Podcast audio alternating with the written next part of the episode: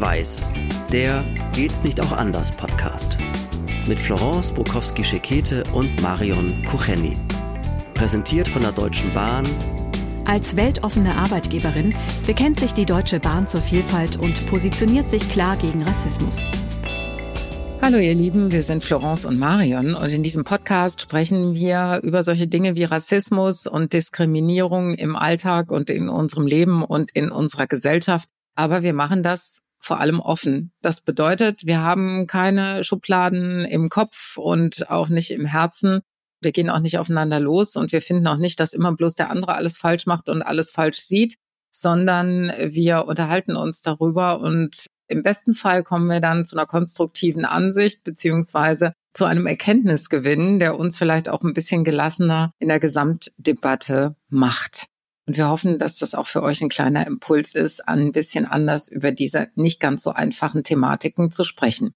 Heute, liebe Florence, geht es aber so richtig ins Zwischenmenschliche. Richtig. Ich erlebe ja ganz viel Menschen oder Paare, wo ein Teil weiß ist, ein Teil kommt aus einem anderen Kulturkreis. Und da hat mir eine Frau mal erzählt und sagte, weißt du, ich bin ja schwarz und ich habe so das Gefühl, das ist alles gut bei mir zu Hause. Aber wenn es um dieses Thema Schwarz geht und um die Dinge, die im Alltag passieren oder die mich auch ja, ich benutze das Wort Trigger nicht so gerne, aber die mir wichtig sind, Begriffe, die nicht gesagt werden sollen oder oder, da habe ich das Gefühl, ja, da spreche ich nur mit mir selber. Da hat mein Gegenüber nicht so das Verständnis.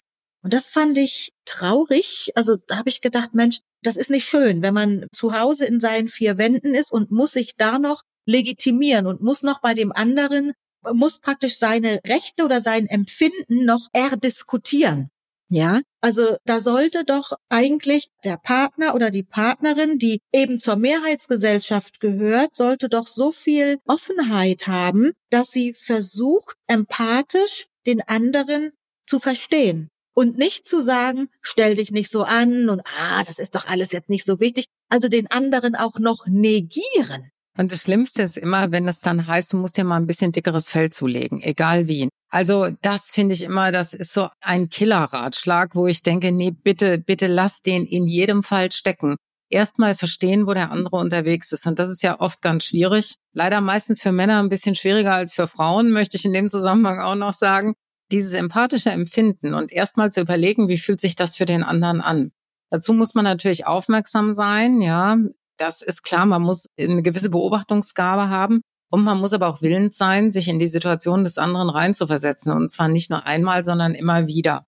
Und daran scheitert es meist, weil das anstrengend ist. Wenn du das nicht hast, also dieses empathische Grundempfinden nicht hast, gibt aber auch Männer, die haben das, ja. Also ich möchte jetzt nicht ein ganzes Geschlechter irgendwie über einen Kamm scheren. Also wenn du das nicht hast, dann äh, musst du dich ja selber immer wieder aufmerksam machen oder immer wieder überlegen, ja, gut, äh, für mich ist das jetzt nicht so schlimm, aber wie ist das denn für den anderen? Es gibt Leute, die haben damit ein Problem, weil das für sie einfach anstrengend ist. Das ist natürlich maximal frustrierend für den anderen Partner. Vor allen Dingen, wenn der einen anderen kulturellen Hintergrund hat, weil der immer damit konfrontiert ist. Und ich will schon fast behaupten, das macht eine solche Beziehung unmöglich. Also behaupte ich jetzt mal ganz kühn, weil wenn ich durch meine Individualität alltägliche Bedürfnisse habe, also im Sinne von ich möchte respektiert werden aufgrund oder trotz meines Äußeren und oder es gibt Begrifflichkeiten, die mir nicht gut tun oder auch Verhaltensweisen anderer und mein Partner negiert das oder sagt, ich soll mir ein dickeres Fell anschaffen, soll mich nicht so anstellen oder oder, dann ist es so, dass diese Person ein Teil von mir negiert. Und für mich persönlich wäre das nicht hinnehmbar.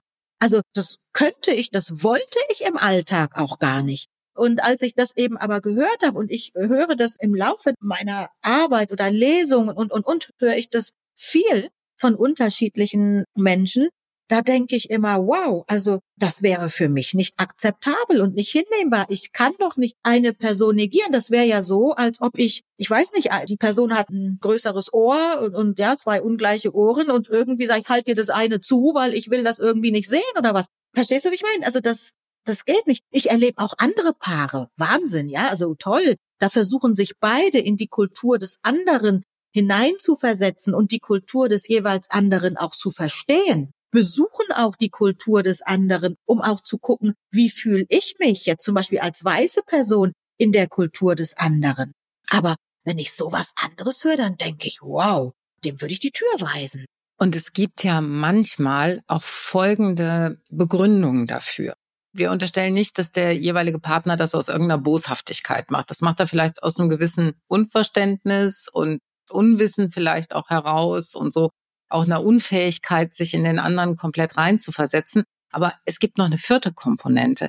Es gibt manchmal auch die folgende Begründung, dass man sagt, aber du hast doch mich und ich akzeptiere dich doch so, wie du bist und ich nehme dich doch an und bei mir bist du doch wirklich auch emotional zu Hause. Ich gleiche das doch alles aus. Da brauchst du dich doch nicht aufzuregen über das, was da draußen passiert. Das ist auch sehr schwierig. Weil das ist der Unterschied zwischen gut gemeint und gut gemacht. Das finde ich auch. Also wenn jemand sowas sagt, also wie gesagt, ich könnte mir das nur einmal anhören und dann wäre es auch das letzte Mal. Also da habe ich so meine Grenze, wo ich relativ, ja, wie soll ich sagen, wo ich nicht eine große Akzeptanz habe.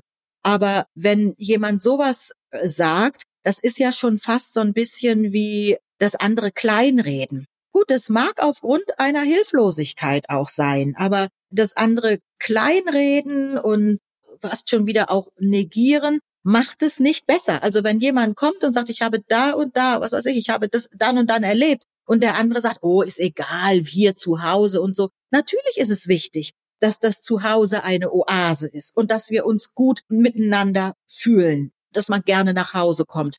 Aber bitte negiere nicht das, was die Person gerade erzählt, was draußen ist. Es ist, als wenn ein Kind kommt und sagt, der hat mich geärgert und dann sagt man, ja, aber ich ärgere dich ja nicht. Aber ich hab dich doch lieb, ne? Genau, ich hab dich doch lieb dafür und dann ist das nicht so schlimm. Ja, genau, es ist dieses nicht sehen wollen, was dem anderen widerfahren ist, was für ihn ein Problem ist.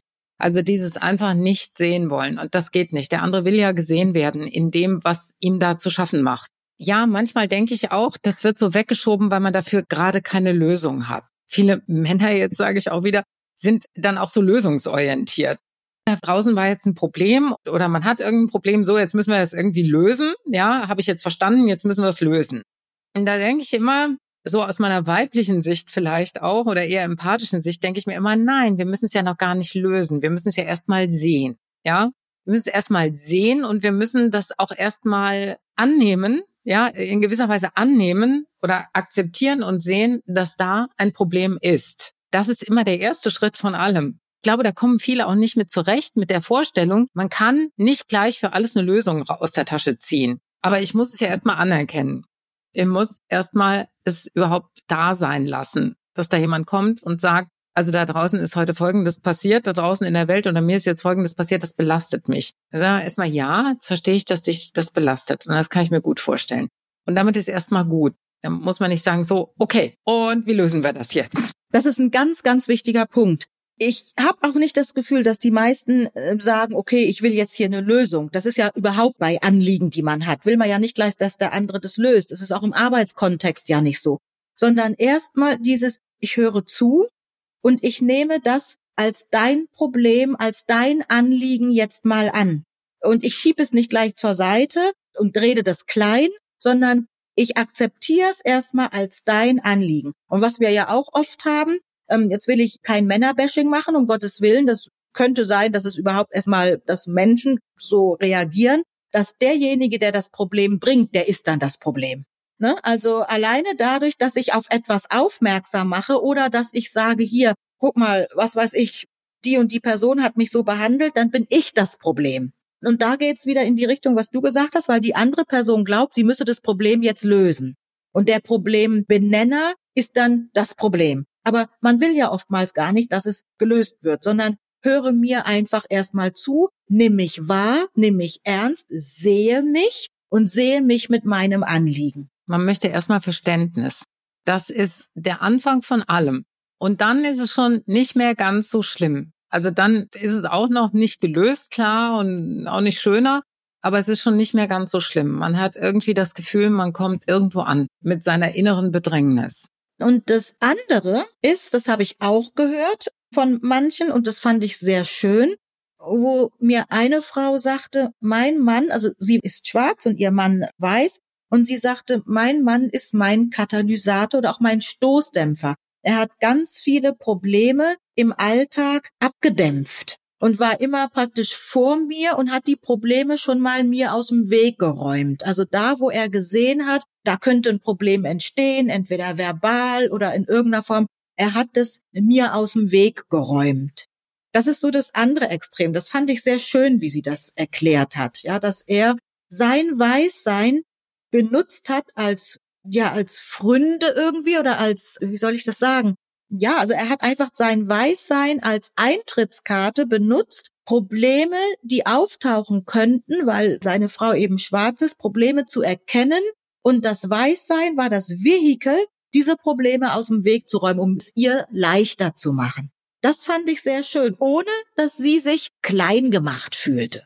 Ich finde das grundsätzlich total schön, wenn sich ein Partner so für den anderen einsetzt und gar nicht solche Situationen entstehen lassen will und so verständnisvoll und auch so empathisch ist und da auch wirklich aktiv wird. Gar nicht erst wartet, bis solche Sachen auflaufen. Auf der anderen Seite sage ich aber auch, das muss in einer guten Balance sein, ne? Weil kann auch nicht darin enden, dass der eine immer der Beschützte ist und der andere immer der Beschützer da meldet sich mein persönlicher Wiederboss und ich sage, hey, ich bin auch ein eigener Mensch, kann für mich einstehen, ja, und ich kann auch dafür sorgen, dass mir keiner komisch kommt. Es ist komfortabel ein bisschen in einer solchen Rolle, wenn man weiß, man hat jemanden an der Seite, der da auf jeden Fall immer nachguckt und das macht und so. Ja, hm, lehnt man sich manchmal vielleicht auch gerne zurück und sagt, mein Mann macht das schon. Also der hat das alles im Blick, da kann ich mich sehr entspannen. Aber das ist jetzt echt weit hinterm Komma, weil ich das total wichtig finde, dass es ein solches Verständnis gibt und auch ein solches Verstehen gibt und dass der andere das antizipieren kann und sich auch entsprechend verhält. Also das steht für mich über allem. Also ich finde es eher toll, aber immer so ein halber Zeigefinger, der sagt, äh, pass auf, dass das nicht in so ein Beschützer-Beschützten Verhältnis mündet. Aber durch die Unterhaltung mit dieser einen Frau habe ich gedacht, Mensch, könnte das auch der Grund sein? Also dieses Katalysatormäßig oder Stoßdämpfermäßig oder wie auch immer man das bezeichnen möchte, dass vielleicht vor allem Frauen und das ist jetzt eine kühne These oder einfach nur eine Überlegung von mir. Und da bin ich auch mal gespannt, was wir für Rückmeldungen kriegen. Aber ich habe mich gefragt, nehmen sich, bleibe ich vielleicht mal bei Menschen, Partner aus dem Kulturkreis, in dem sie leben, wenn sie selber gar nicht aus dem Kulturkreis kommen, aber nehmen Sie sich oder suchen Sie sich instinktiv jemanden aus dem Kulturkreis, weil Sie hoffen, dann mehr in diesem Kulturkreis aufgenommen zu werden. Also hoffen Sie, dass der Partner, der aus dem Kulturkreis kommt, damit eine Art Eintrittskarte in diesen Kulturkreis ist. Das habe ich mich dann gefragt und habe so für mich gedacht, könnte doch sein. Also auf jeden Fall könnte das sein. Die Frage ist nur, und das kann ich natürlich auch nicht beantworten, passiert das bewusst oder eher halb unbewusst? Also geht man da wirklich so strategisch ran? Wahrscheinlich eher nicht. Das mag eine Motivation sein, die aber eher eine unbewusste Motivation ist. Ich sage mal, das ergibt einen gewissen Sinn. Ja, natürlich. Ne? Wenn man in der Mehrheitsgesellschaft lebt, also allein schon die Tatsache bei der Partnersuche hier, wenn du in einer weißen Mehrheitsgesellschaft lebst, begehst du natürlich mehr weißen potenziellen Partnern als schwarzen potenziellen Partnern. Das ist ja mal ganz klar die reine zahlenmäßige Ausgangslage. Und dass du dir natürlich jemanden suchst, der eventuell dich da eher stützt und dich reinholt in diese Gesellschaft, das halte ich gar nicht für abwegig, ja. Wir hatten ja auch schon mal eine Folge darüber, wo es um die Frage ging, wo sind unsere Jungs hin? Ne? Hatten wir ja schon mal eine Folge. Und ich höre von vielen jungen Leuten, die sagen, nee, nee, nee, also ich gucke wirklich, dass ich jemanden aus meinem Kulturkreis finde, um nämlich genau das Problem nicht zu haben, über das wir am Anfang gesprochen haben. Ich muss mich da nicht erklären, sondern ich habe jemanden zu Hause, der mich versteht. Und ein Aspekt habe ich auch noch. Wenn der weiße Partner in dem Fall die schwarze oder Frau aus einem anderen Kulturkreis nicht versteht oder sagt, hab dich nicht so, wie will denn der gemeinsame Kinder stützen und stärken? Weil wenn es eine Partnerin ist, die er hat, wo die Kinder dann auch diese sichtbaren anderen Wurzeln hat, Wie will denn der den Kindern Stärke, Mut und Unterstützung geben? Will er denen auch sagen, habt euch nicht so? Na, Dankeschön aber auch. Ich denke auch. Also Beziehungsarbeit ist ja immer schwierig. Also egal aus welchen Kontexten man zusammenkommt, man muss sich ja erstmal platt gesagt, man muss sich ja erstmal annähern aneinander und sich zusammenraufen, wenn man den Weg zusammengehen will. Wenn man aber aus unterschiedlichen kulturellen Kontexten kommt, dann muss man eigentlich bereit sein, da noch eine Schippe drauf zu packen, um sich zu verstehen. Weil wenn man den anderen verstehen will, dann muss man eben auch den Kontext verstehen, aus dem er kommt. Oder man muss das zumindest mal wollen. Und wenn man weiß, der andere kommt aus einem Kontext, der eben nicht die Mehrheitsgesellschaft ist, wo die Wurzeln anderswo liegen, dann muss einem klar sein, das sind immer Klippen in einer Gesellschaft und auch im Alltagsleben, die man irgendwie umschiffen muss. Wo es schwierig sein kann für den anderen. Natürlich. Und wo aber auch der, also bleiben wir jetzt mal bei dem, beim weißen Part, weil wir jetzt hier in Deutschland sind, wo der weiße Part auch äh, für sich das klar machen muss, dass es sein kann, dass er seine Partnerin, die aus einem anderen Kulturkreis kommt, vielleicht vor Verwandten, vor Freunden, Nachbarn, was weiß ich auch mal, verteidigen muss. Also es kann auch mal sein, dass er vielleicht innerhalb der Familie einen Stress hat, wenn er zu der Partnerin steht.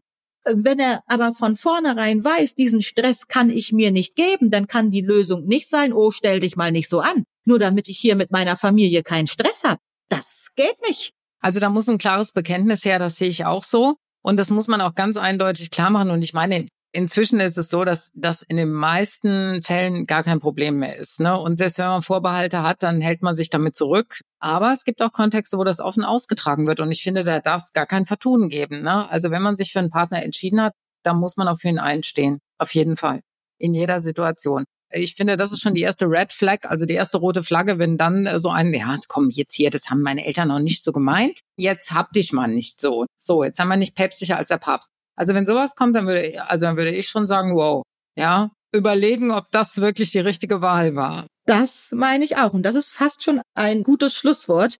Ihr Lieben, überlegen muss man sich sowieso immer, ob äh, irgendwas die richtige Wahl war. Aber gerade in so etwas, also gerade wenn zwei unterschiedliche Kulturen aufeinandertreffen, kann es nicht sein, dass die eine Kultur sich verleugnen muss oder die eine Person sich verleugnen muss. Ja, und ähm, auch da würde uns wieder interessieren, wie seht ihr das? Ähm, habt ihr es vielleicht sogar persönlich, im persönlichen Kontext, dass ihr sagt, oh, sowas erlebe ich auch. Wenn ihr uns schreiben mögt, macht es gerne. Natürlich behandeln wir das, was ihr uns schreibt, auch vertraulich und anonym. Das ist ganz klar. Also damit gehen wir da nicht raus. Wenn ihr da vielleicht Fragen habt oder uns auch dazu etwas anmerken möchtet ja, wenn euch auch interessiert, was wir in anderen Folgen schon ähm, vielleicht über sowas gesprochen haben oder in anderen Staffeln, geht einfach unsere Staffeln durch. Wir sind ja schon jetzt hier in der fünften Staffel.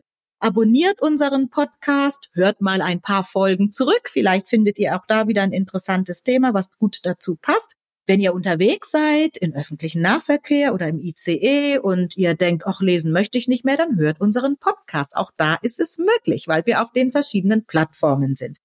Ja, gebt uns ein Like. Wie gesagt, ihr könnt uns auch überall folgen. Und ja, wo könnte es besser passen als im Zwischenmenschlichen? Also wenn ihr sowas erlebt oder wenn ihr merkt, oh, ich könnte vielleicht einer Freundin oder einem Freund da einen guten Tipp geben, ganz, ganz wichtig. Redet miteinander. Also reden und zusammen.